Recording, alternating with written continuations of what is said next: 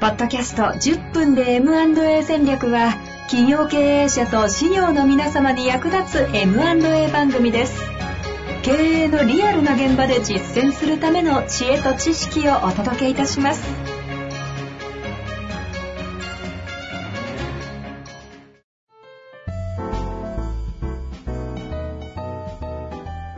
こんにちは、遠藤和樹です。白川正義の10分で M&A 戦略。白川さんよろしくお願いいたします。お願いします。さあ、ということで、えー今回も行きたいと思いますが、前回からのね、あの、続きになってくるんですけども、えいきなりあの、医療業界の話にちょっと特化して話をしまして、うん。一般的にその不後継者不在が6割と言われているね、民間に対して、ええあの医療業界は実は8割も後継者がいないと。さらに特殊性な業界で許認可業でもあるということで、支援者まで少ないとなると、本当に世の中のインフラを支えている医療が、医療が、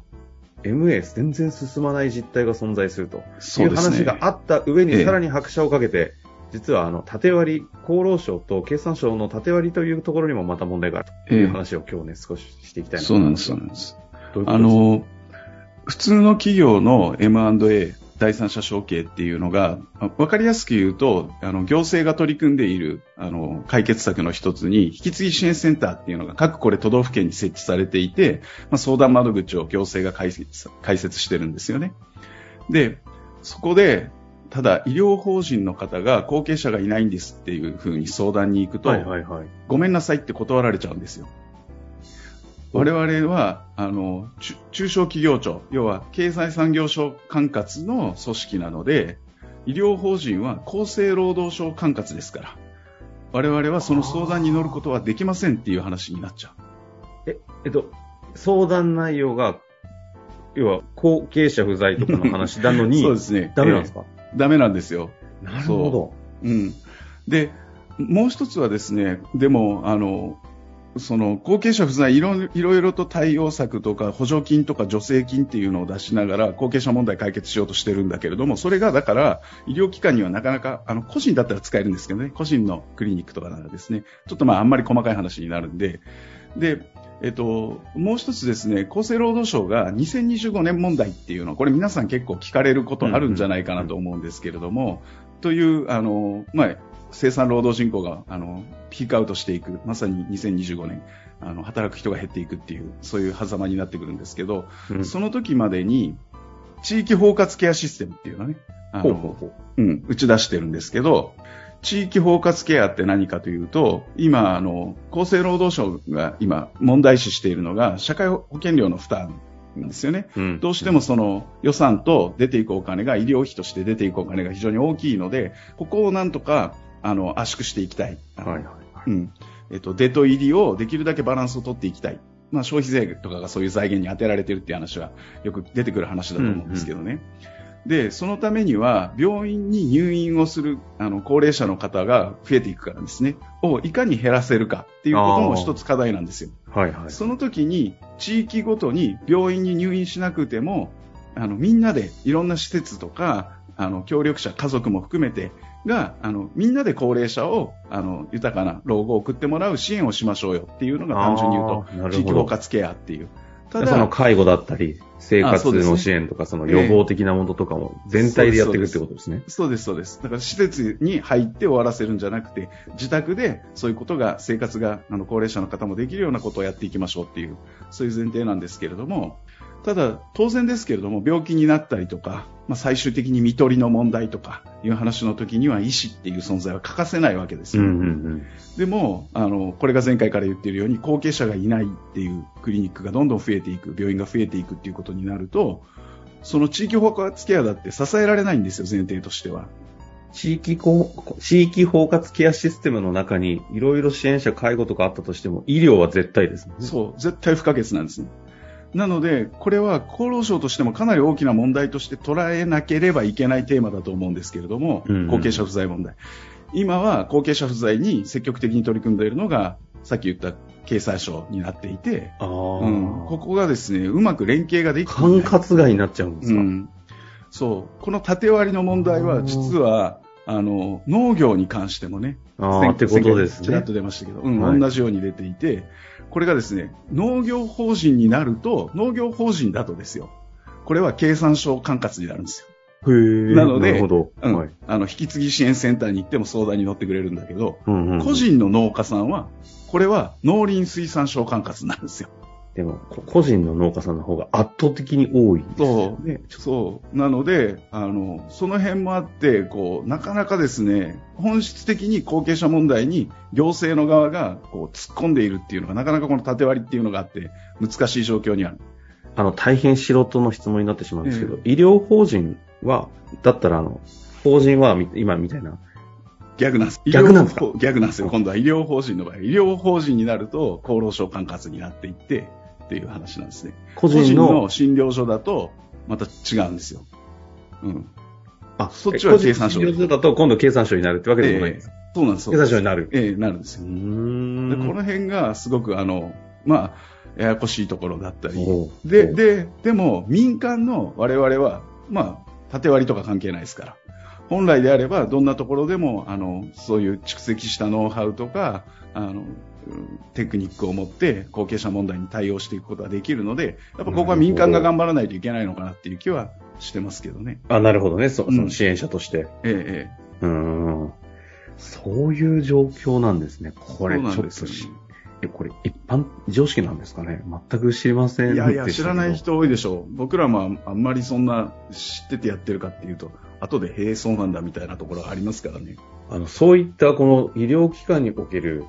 その後継者不足問題に対して、ええ。まあ、いろんなやり方というかね、解決策は考えていかなきゃいけないし、もうそのプロセスの定かだとは思うんですけど、えそんな中でこういった方えいやですね、僕らも、僕ももう何件もあの、医療機関のあの、後継者問題のお手伝いはさししてきてるんですけれども、えやっぱりですね、地方に、あの、ね、前回言ったみたいになかなかお医者さんじゃないとこれ、後継げませんから、えうん。お医者さんを探さないとダメなんですよね。そこ前提としてはねはい。で、で、えっと、い普通の会社が社長をじゃあ兼任して、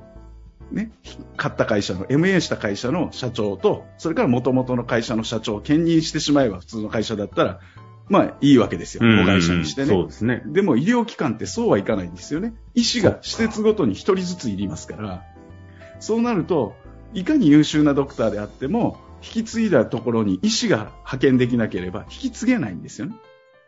となると、っていうことは、もともと二人ドクターがいる施設じゃないと、もう一個引き継いでもらえないっていう話になってくるでしょ。ある程度の人数がいないと引き継げないんですね。そう。それとか、もう一個あるのは独立してね、自分が新しく開業するときに引き継ぐっていう方法と、まあ、このどっちかしかないんですよ。なので、規模感のある、あの、医療機関が、そういう地方のクリニックないし、診療所みたいなのを、まあ視点として持つじゃないですけどはい、持ってもらう。こういうマッチングが一つあり得るんですよね。うんうんうんそうすると、あの、さっき言った若い人にね、いきなりお前ここに、あの、地方に行って、あそこ引き継げって言われても、お父さんのところを継ぎなさいって言われても、いや一生そこでと。うん、ちょっと厳しいですっていう話になるけど、例えば2、3年ね、ああ、のうん、人事ローテーション的な。僻地医療をちゃんと経験するのもあなたの将来にとってすごく役に立つから行ってきなさいっていう話だったら、まあ、2、3年ならね、その勉強のために行ってもいいかっていう。ローテーションがそういうふうにできれば、地域医療って守れるので、そそういう意味ではある程度大手の資本の傘下に中小企業が入るようなイメージで、あの、そういう大型の総合病院さんとかの、あの管轄の中で、あの、地方医療をどう回していくかっていうような、そういうことを多分これは点で考えずに、国家的政策面としてこう多分考えていかないといけない、すごい重要な課題になるんだと思うんですね。それともう一個がさっき言った、その個人で独立したいから、あの、独立するならですね、そういうふうに患者さんもいて、うんうんうん。数字もある程度ちゃんと分かって、すでにね、あって。うんしかも財団の案件は顧問税理士から出てきますから、うんもう何年もこう顧問してますっていう税理士さんもついていて、うんうん、そういうところを引き継ぐっていう方が、独立していきなり自分があの開業してっていうよりもリスクはかなり低くなるし、特にあの若いお医者さんとかでもはなかなかこう難しいかもしれないですけど、あね前回の話で。うん、ああ、なるほど。お医者、お医者さんのセカンドキャリア的なのって、やっぱあるんですか、ああ、全然あるんですよ。あの、特にさっき言った若い頃は最先端医療を自分はやりたいですって言って、総合病院とかの勤務医さんとして、バリバリ手術とかをガンガンやって、はいはい。で、あの、患者さんたくさん命を救ったりして、で、あの、まあ、50、60近くになってきた時に、まあ、自分はあある意味こう、精一杯やりたいことに挑戦してきてやってきたと。で、そろそろ、まあ、子供もね、うん、大きく育ったし、それこそお医者さんに子供もなったし、とかで、じゃあ、あの、もともと自分のを育ててくれた地方のね、あの、出身地に戻って、あこのあ。技術を地方の人たちに戻してもいいよって言ってくれるようなお医者さんとかがいらっしゃれば、ここ後継者がいなくて困ってるんですけど、みたいなマッチングがね、なるほど、うん。最先端医療で大もう勤務医として思いっきり働いた後に、今度ちじあの地域に戻って、え自分たちの地域に貢献をっていう時に、確かにゼロから立ち上げるんじゃなくて、ええ。そこに後継者不在のとこあれば、じゃあ私がと。いうのは確かにありそうですね。こういうマッチング、さっき言った大型の総合病院が支店のように各地地方の診療所を維持継続していくとかいうのと、それから今言ったようなセカンドキャリアの先生とのマッチングとか、そういうところがうまくこう機能していくと、地方の医療っていうのも多分守れていくんじゃないかなと。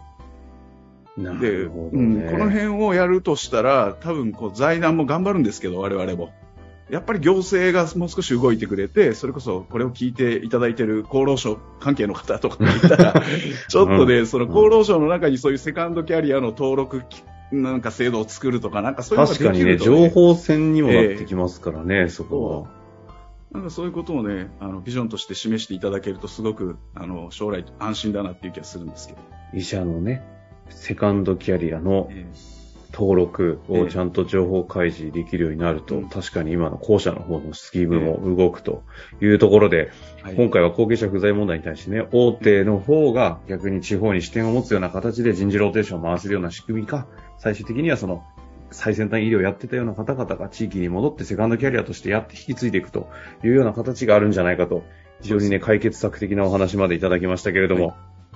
旦医療のお話をね、この辺りではい終わりたいなと思いますが、まはいた次回何が来るのか、ちょっと楽しみにしていただきたいなと思います。ということで終わりましょう。ありがとうございましたありがとうございます。